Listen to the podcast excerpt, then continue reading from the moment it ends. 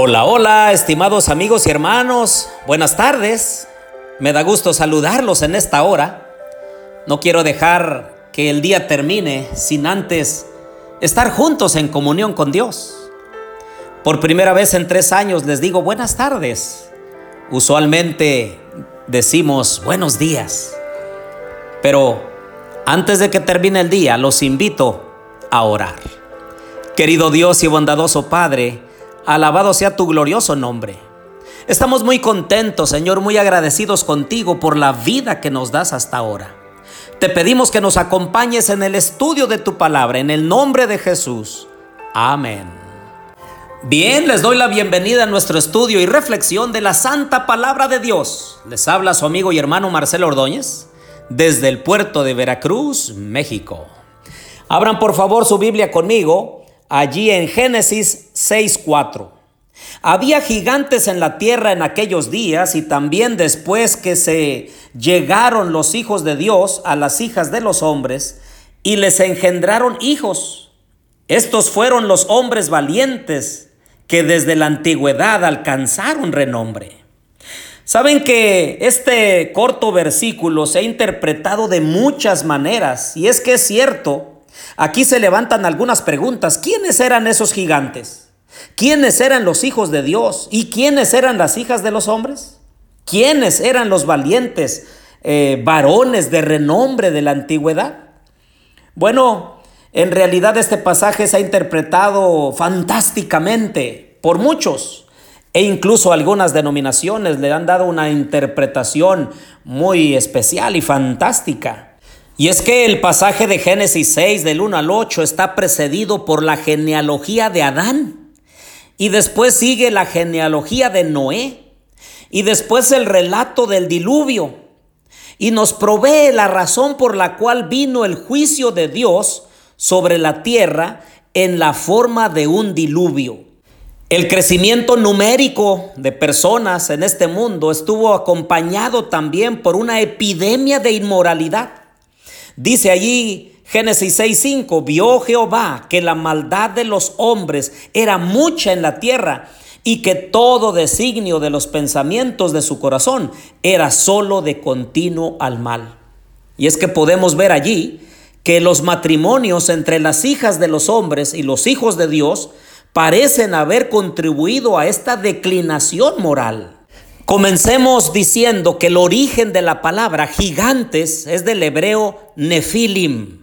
Así se le llaman esa, esa palabra allí, gigantes, es nefilim.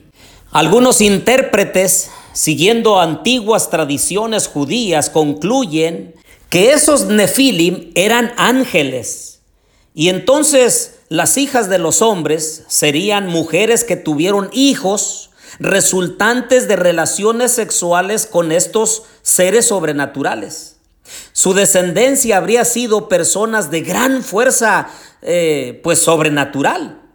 Sin embargo, esa teoría choca con la declaración de Jesús de que los ángeles no se casan, y eso Jesús lo dijo en Mateo 22:30. Por otro lado, si el castigo divino aplicado a la humanidad a través del diluvio fuera por los pecados de los ángeles con los hombres, pues parece raro que solamente los seres humanos tuvieran que ser eh, castigados por esta situación y no los ángeles. Por otro lado, otros han interpretado y sostienen que los hijos de Dios pues eran déspotas monárquicos que incurrían en la poligamia, tomando tantas mujeres como deseaban. Y en esta interpretación, las hijas de los hombres serían mujeres sin sangre real que fueron llevadas a los arenes de los reyes despóticos. Y su descendencia, pues serían los valientes hombres de guerra de la antigüedad. Pero el texto nunca hace referencia a realeza. Por eso es de que esta opinión, pues no es muy sostenible. Tampoco hay evidencia en la Biblia ni en el antiguo cercano oriente de que los reyes como grupo recibieran el título de hijos de Dios. Pero hay una interpretación muy importante de este pasaje que sugiere que los hijos de Dios eran los descendientes de Set. justos y temerosos de Dios, y que las hijas de los hombres eran las descendientes corruptas e impías, hijas o descendientes de Caín. Y bueno, la práctica de referirse a los justos, directa o indirectamente, como hijos de Dios, aparece en varios textos bíblicos. Por ejemplo, Deuteronomio 14.1 dice, Hijos sois de Jehová vuestro Dios, no os ajaréis, ni os raparéis a causa de muerto. Por otro lado, Isaías 43.6 dice, diré al norte, de acá y al sur, no te detengas. Trae de lejos mis hijos y mis hijas de los confines de la tierra. Y por su parte, Malaquías 2.10 dice, ¿no tenemos todos un mismo Padre? ¿No nos ha creado un mismo Dios? ¿Por qué pues nos portamos deslealmente el uno contra el otro, profanando el pacto de nuestros padres?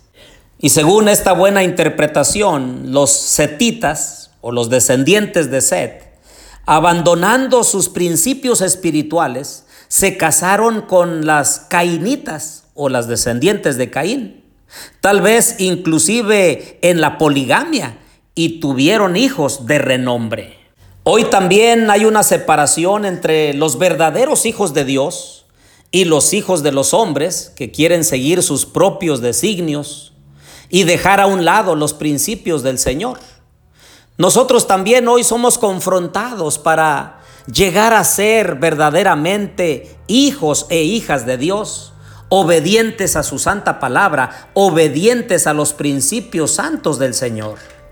Queridos amigos y hermanos, el Señor sigue buscando hoy a verdaderos hijos, que le seamos fieles representantes de su gracia y que podamos compartir el Evangelio con otros, diciéndole al mundo que vale la pena servir a Dios, diciéndole al mundo que el Señor regenera nuestros corazones y que si queremos, el Señor nos puede convertir en verdaderos hijos de Él.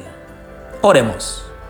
Querido Dios y bondadoso Padre, nosotros queremos ser llamados tus hijos, hijos obedientes, hijos leales, y que podamos, Señor, dejar a un lado la maldad, la miseria, la degradación. Que nos ayude, Señor, a vivir una vida como a ti te agrada, de obediencia, de amor, de paciencia, de dependencia de ti. Bendice a mis amigos y hermanos en esta hora. Te lo pedimos todo en el nombre de Jesús. Amén.